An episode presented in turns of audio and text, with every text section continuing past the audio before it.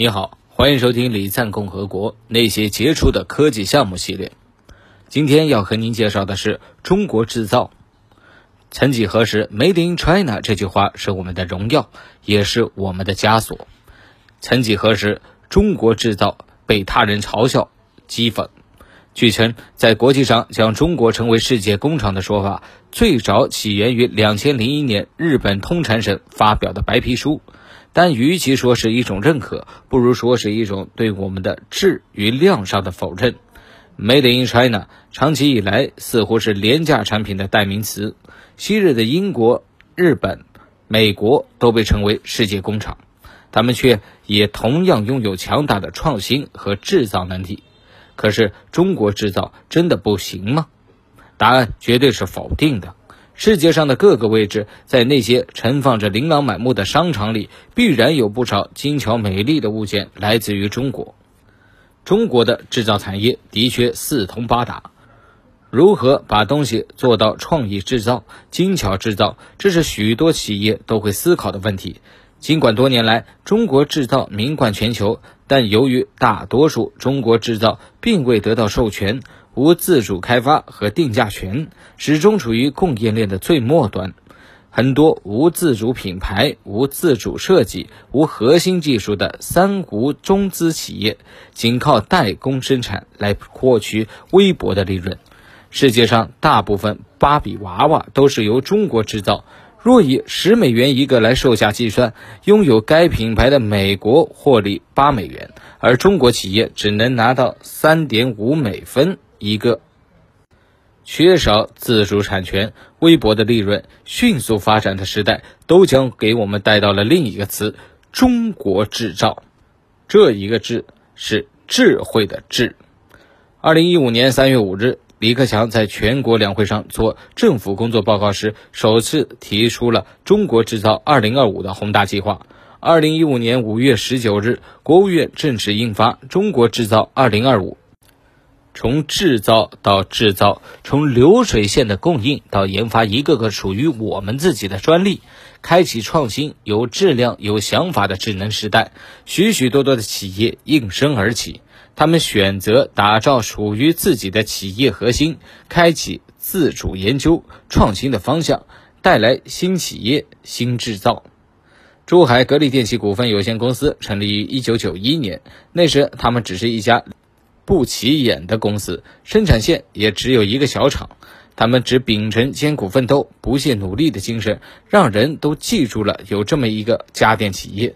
随着时代的潮流迅速，格力开始寻找突破口。两千零一年向日本企业购买技术，几次尝试却被拒绝。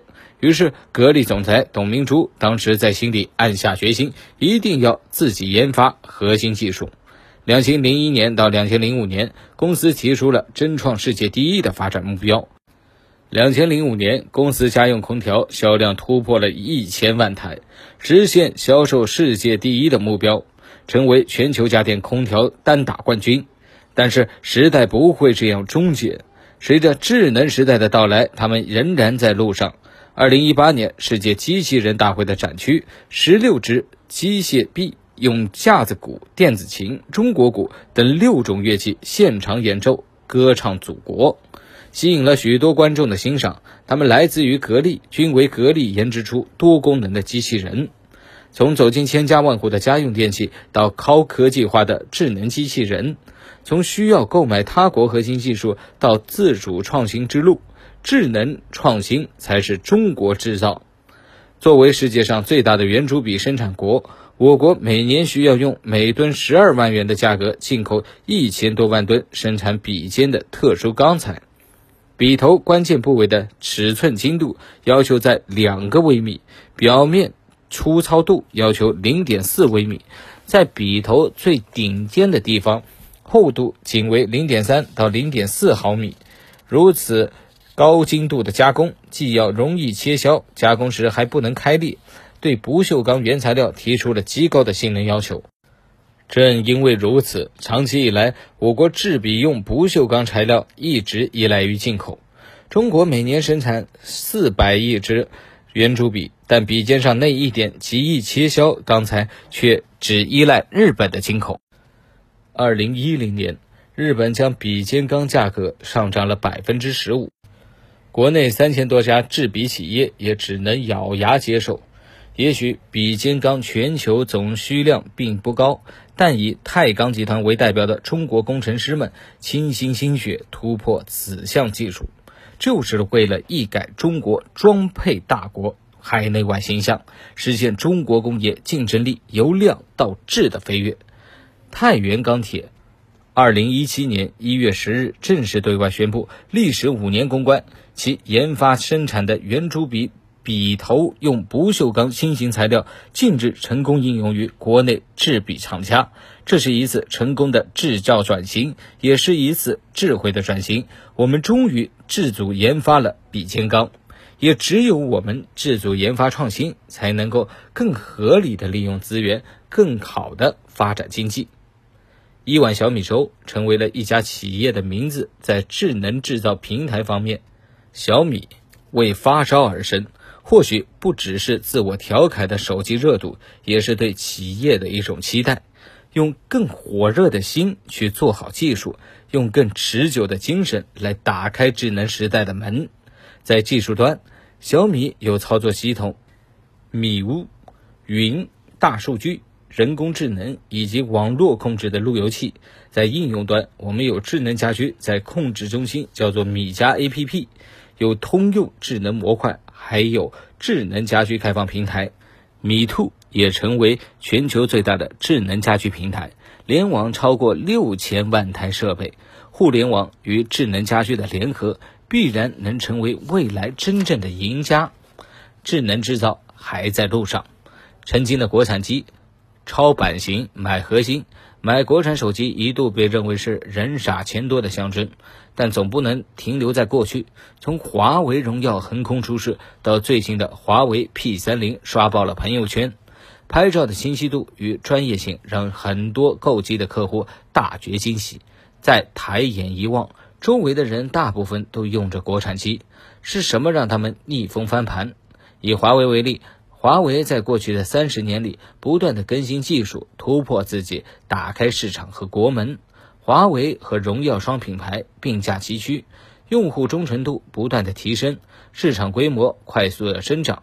华为智能手机全年发货量为一点五三亿台，全球份额突破百分之十，稳居全球前三，在中国市场持续保持领先。有自己的技术，有自己的创新，更适合中国人的使用习惯，更高的性价比，不断的突破能力，所以我们选择了华为。百度不仅仅是一个万事早度娘的搜索引擎，从百度搜索到百度网盘，从百度地图到百度外卖，从2017年人工智能首次写入政府工作报告，提出主攻智能制造，到2018年提出加强新一代人工智能研发应用，发展智能产业，拓展智能生活。建设智能社会，再到二零一九年首次提出智能家，百度走着不一样的道路，从信息时代走入智能行业，它使中国推动人工智能传统产业赋能升级的步伐大大加快。百度的创始人李彦宏曾多次提到，实现制造业转型升级需要依靠人工智能技术。今年两会上，他预测未来人工智能的发展会深刻的改变每一个行业。这个机会或许在未来十到十五年就会来临。运用互联网、物联网、机器人等新技术、新业态、新模式，大力改造提升传统制造业，将从我国制造大国向制造强国迈出重要一步。制造与智能相结合，我们将迎来一个新时代。一次警钟的敲响，让我们更加坚定了走向智能之路的决心。二零一八年三月二十三日凌晨，美国总统特朗普签署备忘录，基于美贸易代表办公室公布的对华三零幺调查报告。涉及信息和通信技术、航空航天、机器人、医药、机械等行业，并限制中国企业对美高科技产业的投资并购。随后，贸易摩擦加剧，四月，美国贸易制裁转向高科技领域，中兴通讯成为首家受到波及的电信设备商。周星事件之后，国人似乎恍然发现，蓬勃发展的中国制造原来高度依赖于美国等产业链上的上游技术。以芯片领域为例，中国芯片进口花费甚至超过了进口原油的两倍。根据官方的数据，二零一七年中国集成电路进口量高达三千七百七十亿块，进口额为两千六百零一亿美元，占据中国进口总额的将近百分之十五。在核心技术上，中国不能受制于人，正在成为官方和民间的共识。在这样的情况下，中国制造只有加快步伐。完善自身建设，才能抵御中美贸易战的强烈冲击。不仅要加快中国制造的建设，更要加强中国制造。只有拥有自主创新研究、自己的专利，才能稳步的走在制造业的前方。在今年二零一九中国智能促进计划将全面重新布局，重点关注五 G 时代。智慧生活、智慧行业、智慧城市等新型业态的发展，同时深入发掘改革开放以来伴随新中国成长传统制造业迈向高端制造业转型故事，借助二十一世纪传媒优质的媒体平台，打造线上至线下的产业之声传播聚合平台。二零一九中国制造业价值发现之旅将重点关注高端制造。人工智能、工业互联网、新材料以及机器人等科技领域独角兽企业的发掘和探索，同时也持续关注传统企业的转型发展与创新，关注重点领域，发掘探索企业转型。只有走好了我们的创新之路，才能保持制造业的优势，为国家、为人民达到更好的便利。智能机器人、时间系统同步。华泰新闻纸转型，在这一个个故事里，让我们看到的是中国制造变得创新、智能、环保，是一年又一年的进步。如同毛主席那豪情壮志时那一番话：“我们不仅要九天揽月，还要去五洋捉鳖，在谈笑之间高奏凯歌，胜利归还。做好一个专利，打造一个核心，就如同这一般。”懒智能，捉错误，唱着新时代的中国制造的凯歌。好了，今天的内容就和您分享到这儿，我们下期节目再见。